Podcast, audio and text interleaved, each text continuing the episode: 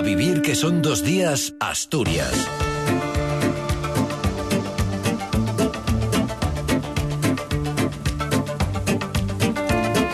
¿Qué tal? Buenos días en este sábado 20 de enero de mañana gélida, jornada en la que esperamos heladas generalizadas afectando localmente a la zona litoral del oriente y localmente moderadas esas eh, heladas generalizadas en la zona de la cordillera.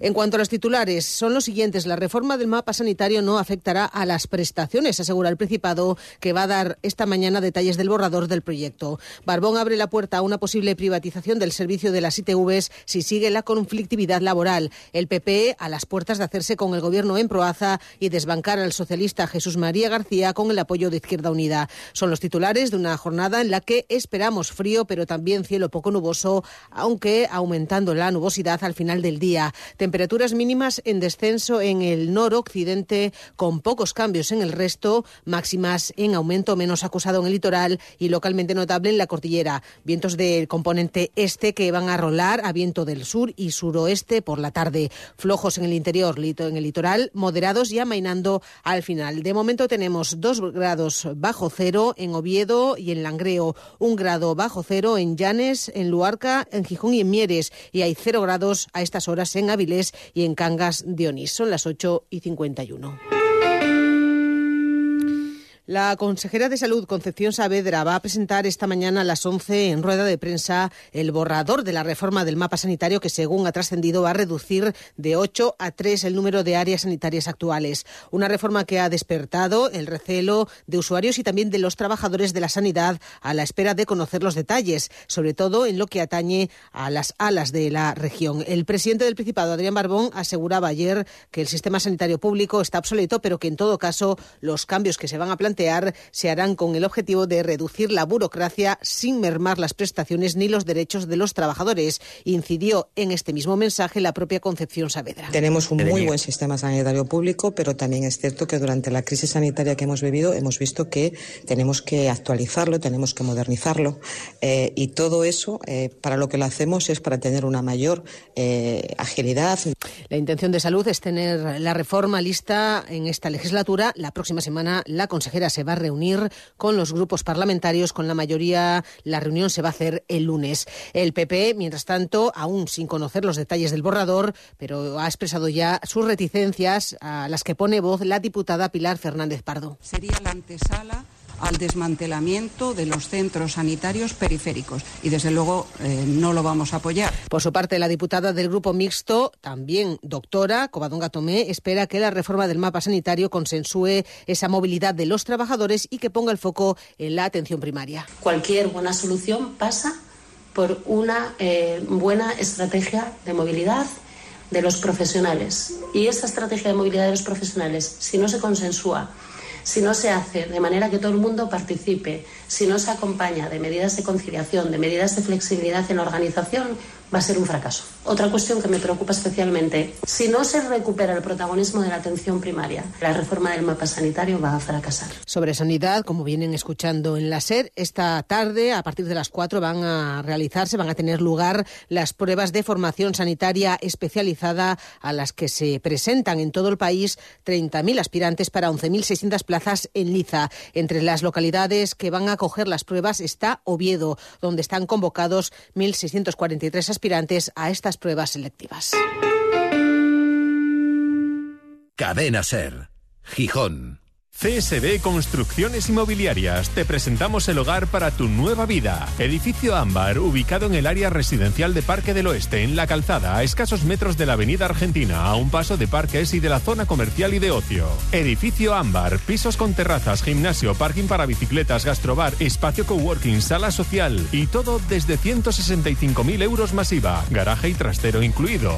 CSD Construcciones Inmobiliarias. Construimos pensando en tu confort. Más y más. El supermercado que menos ha subido los precios de España. Además, ha repartido más de 6.700.000 euros entre sus clientes con tarjeta. Más y más. La calidad y el ahorro que te sientan bien. Cadena Ser. El poder de la conversación.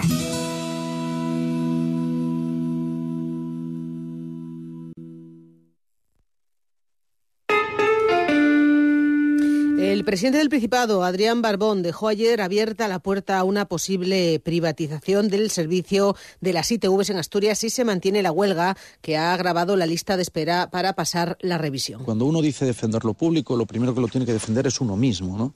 Y hay hartazgo en la ciudadanía asturiana. Hay muchísimo malestar en la ciudadanía asturiana. Yo invitaría a una reflexión a los representantes de los trabajadores, porque una de sus peticiones claves eran aceptar las 35 horas. Lo que les decimos es que hacerlo en el mes de septiembre para que nos dé tiempo, lógicamente, a recuperar todo el atasco que se ha producido en las últimas semanas. Se aceptan las 35 horas, pero desde luego si se cronifica la situación, nos van a obligar al Gobierno de Asturias a plantearnos el cambio de modelo. El Partido Popular registró ayer por su parte en la Junta General una proposición de ley para modificar el modelo de gestión de estas ITVs. El líder del partido, Álvaro Queipo, explicó que la propuesta aboga por un modelo de gestión mixto que mantenga la titularidad pública, pero con la participación también de la iniciativa privada a través de una concesión. Se congratuló, además, Queipo, del cambio de postura, dijo, del presidente del Principado. El PP, que por cierto se hará previsiblemente con la alcaldía de Proaza una vez se debata en el Pleno fijado el próximo 2 de febrero la moción de censura que los populares de, Proaza registraron ayer contra el actual alcalde, el socialista Jesús María García. Todo apunta a que esta contará con el apoyo del único concejal de Izquierda Unida en el Concejo, el mismo edil que en su día permitió a la hora regidor gobernar en minoría. Veremos si esta ruptura de relaciones tiene ecos eh, con, en el gobierno bipartito del Principado, donde PSOE e Izquierda Unida gobiernan en coalición. Lo cierto es que al propio Jesús María García no parece haberle pillado por sorpresa la moción Dice el alcalde que seguirá trabajando desde la oposición. Están en todo su derecho. Nosotros no, en las elecciones no alcanzamos mayorías suficientes para, ser alcalde. Estamos apoyados ahí por Izquierda Unida. Pero bueno, ahora Izquierda Unida decide apoyar al PP, pues no hay nada que decir, están en todo su derecho.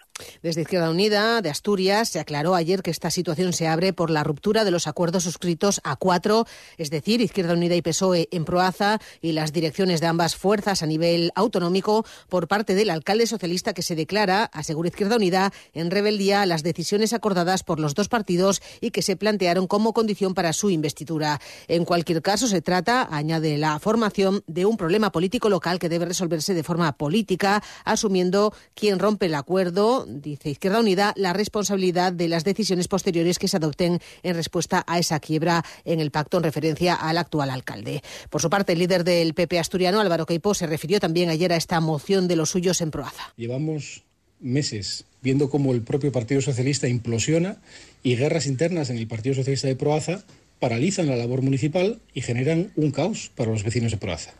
Por lo tanto, nuestro grupo municipal, que ganó las elecciones o las últimas elecciones municipales, dentro de su responsabilidad, quiere atajar el problema.